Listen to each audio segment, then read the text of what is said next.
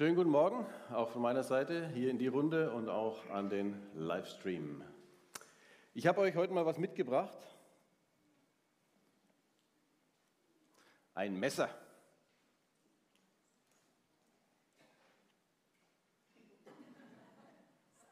Manchmal erscheinen uns Dinge viel größer, als sie sind. Ein Messer. Und das hier ist ein ganz besonderes Messer. Es hat sogar einen Namen. Es ist das sogenannte Hirschle-Messer, weil hier ein kleiner Hirsch drauf gestanzt ist oder eingebrannt ist. Und wodurch zeichnet sich dieses Messer jetzt aus? Es ist ja nicht besonders groß. Es ist auch nicht besonders scharf.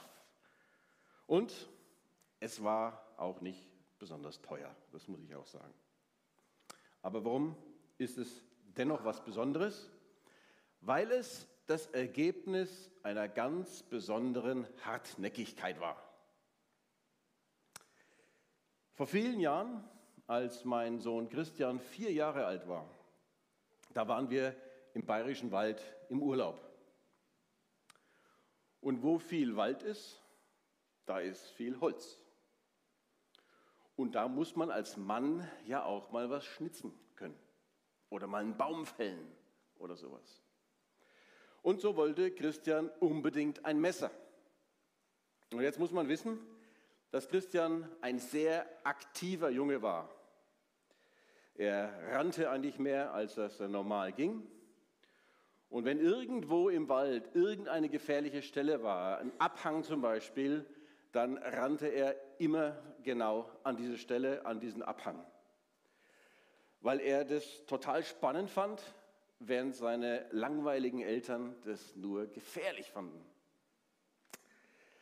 Und der Christian hat auch einen älteren Bruder, der war damals sechs. Und man kann sich vorstellen, zwei Jungs in dem Alter, da gibt es dann auch mal so ein paar Rudelkämpfe über die Vorherrschaft in diesem Rudel. Und ab und zu haben sich die eben auch mal gekloppt, wie das halt Jungs so machen. So, und in diesem Kontext wünscht sich Christian jetzt ein Messer. Ihr könnt euch also die Horrorszenarien vorstellen, die so in den Köpfen der Eltern, Danielas in meinem Kopf so vorausgingen oder was da so abging. Also ich sah in meinem inneren Auge schon Schlagzeilen in der Zeitung, Sohn stürzt sich aus Versehen beim Spielen in sein Messer. Oder Kind, vier, ersticht zwei Jahre älteren Bruder. Und solche Szenarien hatte ich da und deswegen hatte ich gesagt, äh, Christian, ich muss deinen Messerantrag leider abschlägig beantworten. Nein, du bekommst kein Messer, es ist zu gefährlich, du musst noch ein bisschen größer werden. Naja, und so ging es dann los. Ja. Die nächsten Tage standen nur, wenn es um irgendwelche Unterhaltung geht, unter dem Thema Messer. Er argumentierte schon kreativ, muss man sagen, warum so ein Messer überhaupt nicht gefährlich ist und warum man es unbedingt braucht. Äh, man muss ja im Wald irgendwie zurechtkommen. Es könnte ja auch mal ein Wolf kommen. Und wie soll er sich denn dann verteidigen? Ich kann ihn doch nicht unbewaffnet im Wald laufen lassen. Oder man müsste mal wirklich einen Baum aus dem Weg schneiden, der vielleicht den Weg blockiert. Also es waren viele gute Argumente. Er braucht einfach ein Messer. Na gut, und nach einigen Tagen hat er mich dann tatsächlich zermürbt. Und ich habe überlegt, wie ich pädagogisch wertvoll ich ihm vielleicht doch noch eins kaufen könnte. Und die Idee war dann, ich schließe mit ihm einen Messervertrag. Äh, und das wäre dann die Bedingung für einen Messerkauf. Und in diesem Messervertrag, den wir dann tatsächlich gemacht haben, standen zwei Gebote. Das erste, ich darf mit dem Messer nicht rennen. Und das zweite Gebot heißt, ich darf mit dem Messer nicht auf Menschen stechen und ein besonderer Zusatz, auch nicht auf meinen Bruder. Gut, er fand es dann einen akzeptablen Kompromiss und äh, er malte dann seine Unterschrift auf diesen Messervertrag. Am nächsten Tag mussten wir natürlich sofort in ein Messergeschäft, das ist ja klar. Und in der Auslage von diesem Geschäft hat er genau auf dieses Messer hier gezeigt. Äh, und äh, das Hirschle-Messer will ich haben, deswegen heißt es so, weil eben dieser kleine Hirsch drauf ist. Gut, er hat es dann bekommen. Und vermutlich hat er sich vorgestellt, wie er dann mit so einem Messer so einen Hirsch erlegt, denn in dem Messervertrag stand nicht, dass das verboten ist. Also, na gut. Auf alle Fälle bekam er dieses Messer und ich kann euch berichten, er hat sich bis heute nicht hineingestürzt und auch sein Bruder lebt noch.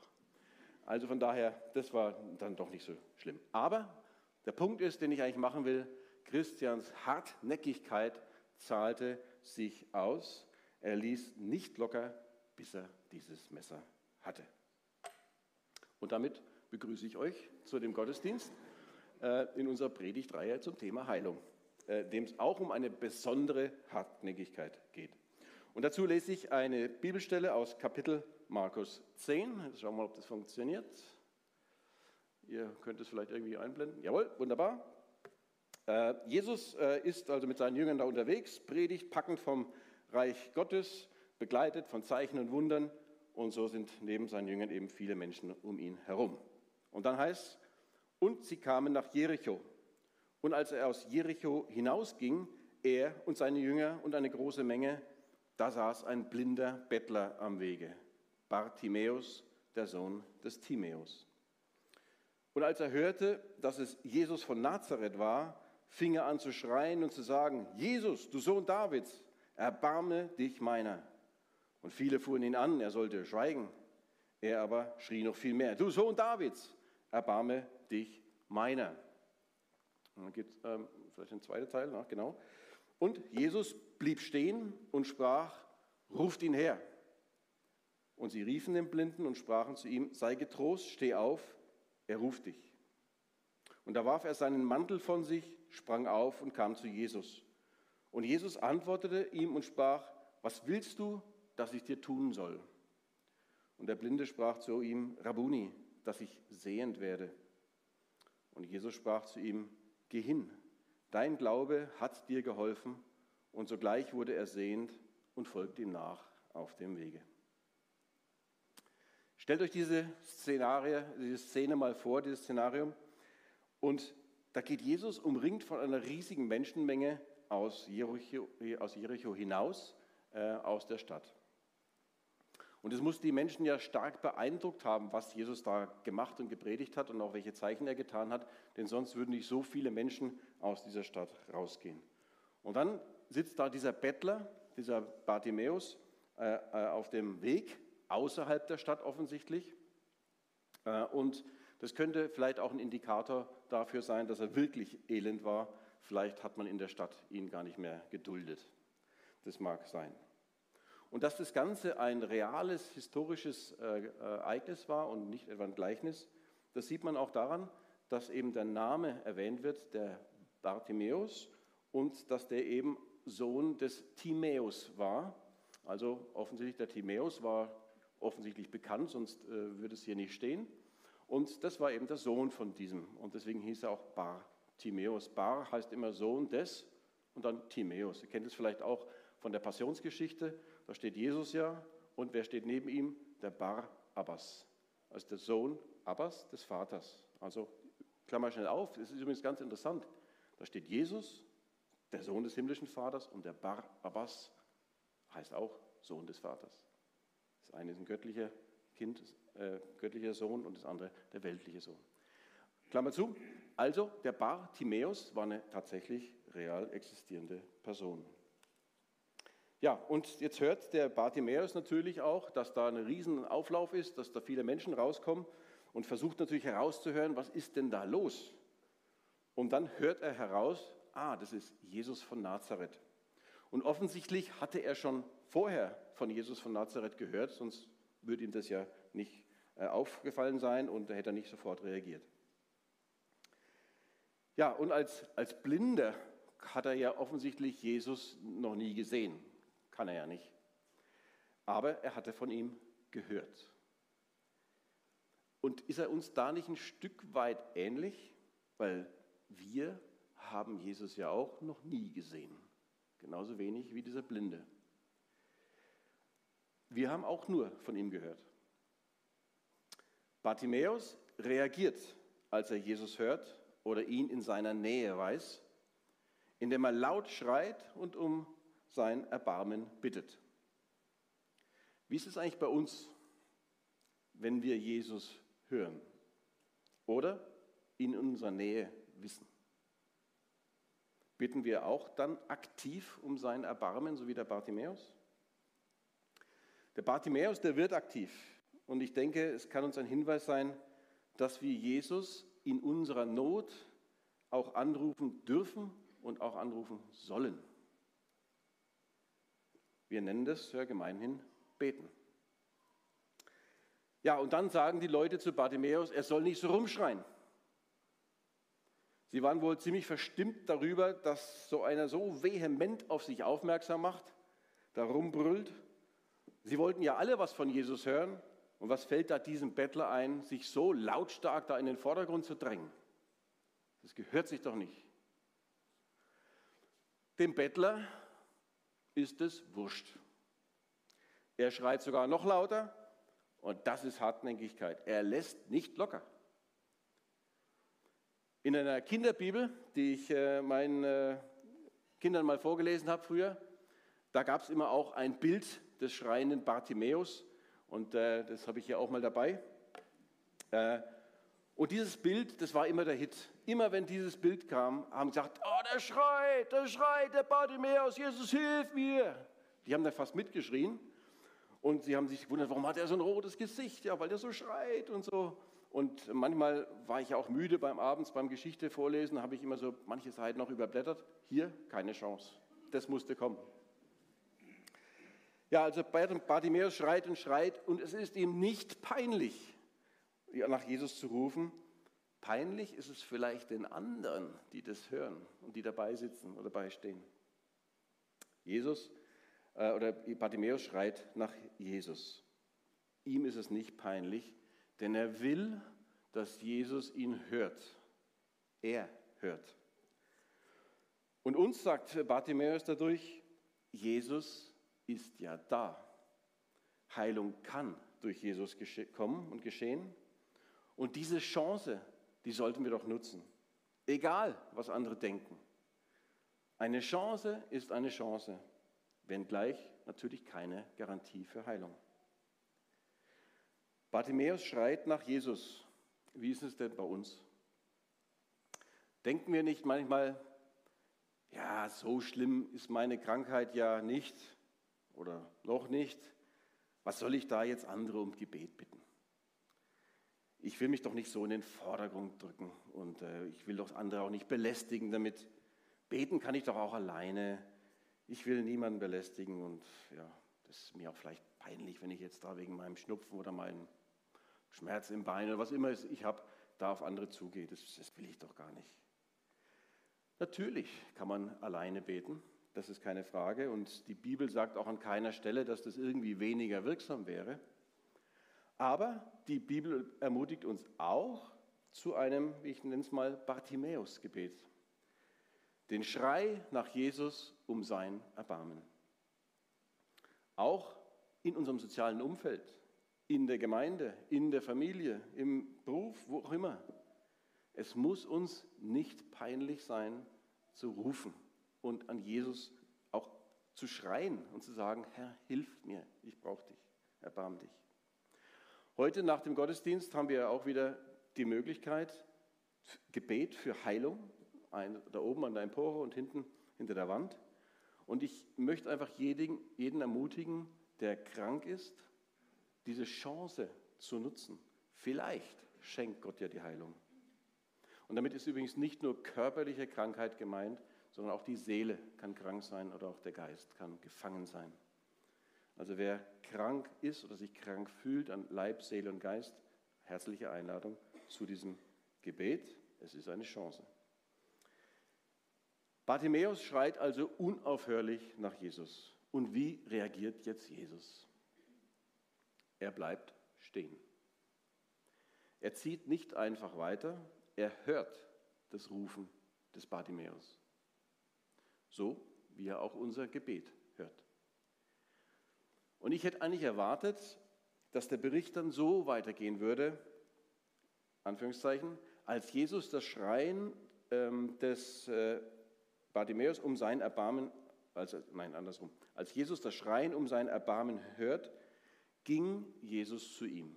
So hätte ich gedacht, müsste es eigentlich stehen. Das steht da aber nicht. Was steht da? Da steht stattdessen, ruft ihn her. Da steht auch nicht, und er rief ihn her. Jesus bleibt nur stehen und sagt seinen Jüngern, ruft ihn her. Er ging nicht zu ihm. Was sehen wir daran? Jesus braucht die Menschen, die um ihn herum sind, um Bartimäus zu rufen. Ruft ihr ihn her. Wir in der Gemeinde, die wir um Jesus herum sind, haben also den Auftrag, auch Menschen zu Jesus zu rufen. Auch oder gerade dann, wenn sie krank sind. Sie zu ermutigen, zu Jesus zu gehen, um bei ihm Heilung an Leib, Seele und Geist zu erbitten. Und wie geht es dann in der Geschichte weiter? Die Menschen folgen dem Auftrag Jesu, gehen zu Bartimäus und sagen ihm, sei getrost und steh auf, er ruft dich. Ist es nicht erstaunlich, dass sie eigentlich beginnen mit den Worten, sei getrost? Sei getrost, steh auf, er ruft dich. Weil wenn wir uns von Jesus gerufen wissen, dann dürfen wir schon mal getrost sein. Und das Gute an der guten Botschaft ist ja, dass wir uns immer von Jesus gerufen wissen dürfen. Das heißt, wir dürfen immer getrost sein. Er ruft dich immer, wir dürfen immer getrost sein. Du darfst immer getrost sein. Die nächsten beiden Worte, was sie dann sagen, die ihn da holen, heißen, steh auf. Auch das ist eine Botschaft an uns. Wir sollen nicht am Wegrand sitzen bleiben und uns vielleicht im Selbstmitleid versenken, warum wir jetzt diesen Schmerz haben, diese Krankheit haben und so weiter. Wir sind aufgerufen zu sagen, steh auf, steh auf, setz dich in Bewegung, um zu Jesus zu gehen. Steh auf. Dort, wo eben Heilung geschehen kann bei Jesus. Dort, wo es eine Chance gibt, auch auf körperliche Heilung. Ich will dir daher ausrichten, mach dich auf. Bete selbst, bitte andere um Gebet, lass dich segnen, lass dich salben, steh auf. Jesus ruft dich. Bartimäus, der steht auf. Und nicht nur das, er heißt, er warf seinen Mantel von sich, sprang auf und kam zu Jesus. Also den hält nichts mehr. Er warf seinen Mantel von sich, steht da. Kleidungsstücke waren damals sehr, sehr wertvoll. Und er war ein Bettler. Dieses Kleidungsstück und vor allem der Mantel war das Wertvollste sowieso. Der Bettler wirft das Wertvollste weg, weil es ihn vielleicht hindert, äh, zu Jesus zu kommen oder nicht schnell genug zu Jesus zu kommen. Er wirft diesen Mantel weg. Was hindert und behindert dich, was behindert uns, zu Jesus zu gehen? Und da gibt es sicher viele Möglichkeiten, was unser Mantel ist. Vielleicht ist der Mantel unser Stolz, der sagt, ach, dass wir schon irgendwie alleine zurechtkommen. Es gibt ja Ärzte, es gibt dies und jenes. Was brauche ich dann noch Jesus?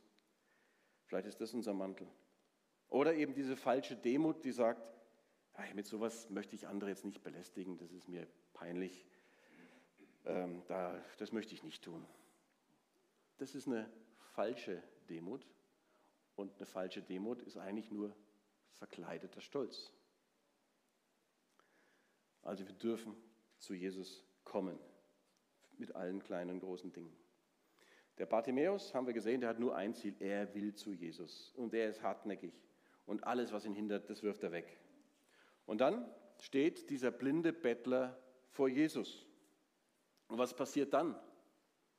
Passiert eigentlich was Besonderes, finde ich dann fragt ihn Jesus doch, was möchtest du, dass ich dir tue? Ich habe mir gedacht, was ist das denn für eine Frage? Das sieht ja ein Blinder, dass der blind ist und wahrscheinlich sehen können will. Aber Jesus fragt ihn trotzdem. Wieso macht er das? Wieso fragt er das? Offensichtlich möchte Jesus, dass der Bartimäus formuliert und ausspricht, was er von Jesus möchte. Vielleicht kann uns das auch ein Hinweis sein, dass wir laut und hörbar ausdrücken wollen, auch, äh, sollten, auch im Gebet, was denn wirklich unser Anliegen an Jesus ist. Das mal auszusprechen, dass man es auch hören kann. Natürlich können wir auch still beten, denn Gott kennt ja jeden unserer Gedanken. Aber das laut auszusprechen ist vielleicht ein kleiner, ja, oder vielleicht doch nicht ganz so ein kleiner Glaubensschritt, äh, um mit Gott zu sprechen, weil Gott sehen wir nicht. Der Bartimäus hat ihn auch nicht gesehen. Lass uns das mal probieren, diesen Glaubensschritt auch zu machen. Zu ermut ich möchte euch ermutigen, das auch mal auszusprechen, mal zu formulieren, was ich will, nicht nur zu denken. Aber wenn man es formulieren muss, dann kommt es noch irgendwie tiefer raus, finde ich. Probiert es mal. Also Bartimäus tut es, Herr, dass ich sehen kann. Er spricht es aus.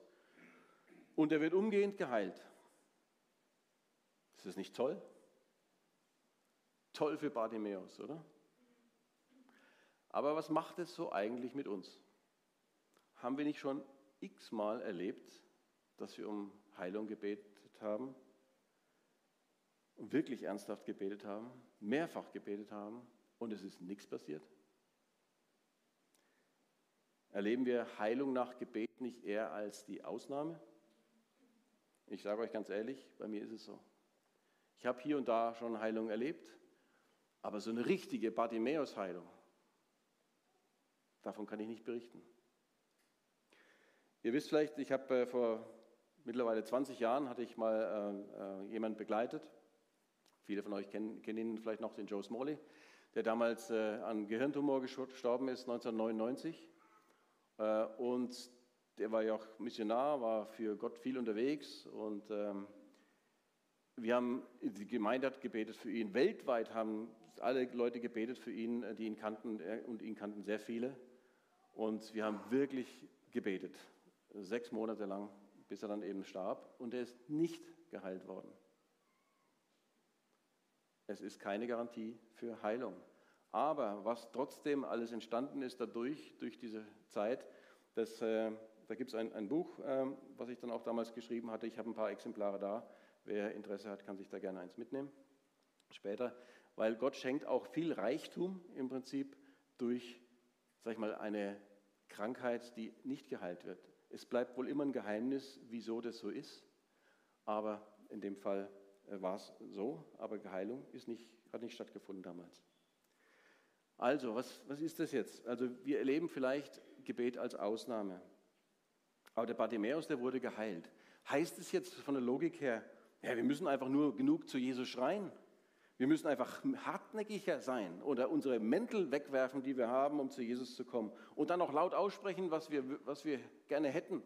Und wenn wir das alles richtig machen, dann werden wir geheilt, so wie der Bartimäus auch. Haben wir dann vielleicht bei dem Joe nicht laut genug geschrien? Waren wir nicht hartnäckig genug? Hätten wir noch mehr beten müssen? Liegt es also an uns, wenn wir nicht geheilt werden? Denn Jesus kann ja zu jedem Zeitpunkt alles und jeden heilen. Und die gute Nachricht ist, nein, es liegt nicht an uns und es kann auch nicht an uns liegen. Denn wenn es an uns läge, dann könnten wir, hätten wir volle Macht über unseren Leib, unsere Seele und Geist. Wir müssten nur genug trainieren und alles so richtig zu machen, dass Jesus dann gar nicht anders kann, als zu heilen. Die fatale Logik, die dahinter steckt, wäre, ich tue A, damit dann Jesus B tut. Und wenn das so wäre, dann werden wir ja auf unsere eigene Kraft zurückgeworfen. Dann wären wir abhängig davon, ob wir genug schreien können, ob wir das alles richtig machen. Das wäre dann die logische Konsequenz. Und so ist es ja nicht. Und die Logik des Evangeliums ist zum Glück eine andere. Es ist die Logik des Glaubens, der Demut und der Liebe. Des Glaubens, dass Jesus heilen kann. Der Demut, sich unter den Willen des Vaters zu stellen und sich in seine Hand zu geben. Und der Liebe Jesu zu uns, die uns zusagt, dass er bei uns ist, es gut mit uns meint, bis ans Ende unserer irdischen Tage und dann auch in der Ewigkeit. Die große Frage, die dann im Raum steht, ist dann dennoch, ja, wann heilt denn Jesus und wann nicht? Und die Antwort aus der Logik des Evangeliums ist, er heilt dann, wenn es in seinem Willen ist. Was heißt das jetzt praktisch für uns? Wenn es eh sein Wille geschieht, dann, dann brauchen wir eh nicht zu beten, oder? Mit einem Gebet kann man nichts erzwingen, aber man kann Chancen nutzen. Und ich habe euch da mal ein Schaubild bei, äh, mitgebracht. Mal, jawohl, was ihr hier seht, wenn ihr von links nach rechts mal schaut, ich bete einmal um Heilung für jemanden zum Beispiel. Und was gibt es für zwei Möglichkeiten? Es geschieht Heilung oder es geschieht keine Heilung. Dann bete ich zweimal für den, welche Möglichkeit habe, keine Heilung oder doch Heilung. Aber es waren schon zwei Chancen. Schon zweimal hätte Heilung passieren können. Und so kann ich es weitermachen. Ich bete x-mal für Heilung. Dann habe ich x-mal die Chance, dass Heilung kommt. Aber es ist keine Garantie.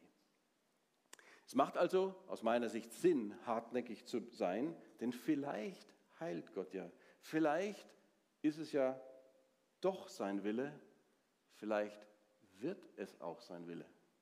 Wir haben da keinen Einblick in was Gott so tut und denkt in der, an dem Punkt, aber wir können Chancen nutzen.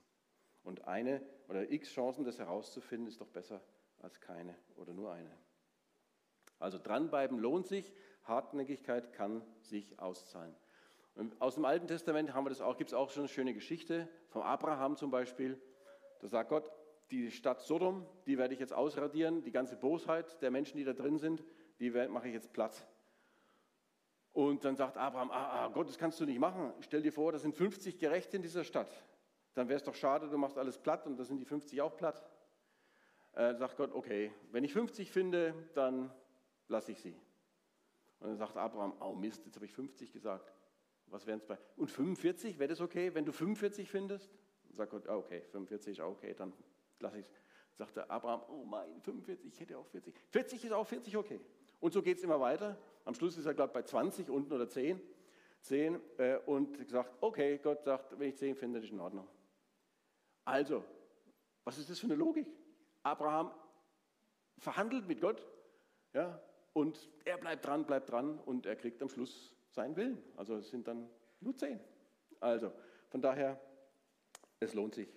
Abraham liegt Gott praktisch richtig in den Ohren und Gott hat Abraham erhört.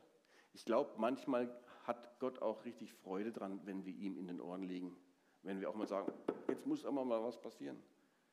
Äh, das heißt nicht, dass es dann passiert, aber ich glaube, Gott mag das, wenn wir zu ihm kommen und auch zu ihm rufen.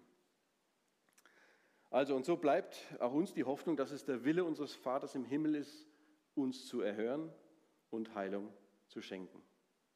Also lasst uns das immer wieder hartnäckig herausfinden, ob es passieren kann. Ich denk, äh, äh, erwähne es nochmal, nach dem Gottesdienst habt ihr diese Chance, äh, das Gebet zu nutzen. Und keine Krankheit und keine Beschwerden sind zu klein und es sind auch keine zu groß. Ihr dürft mit allem kommen.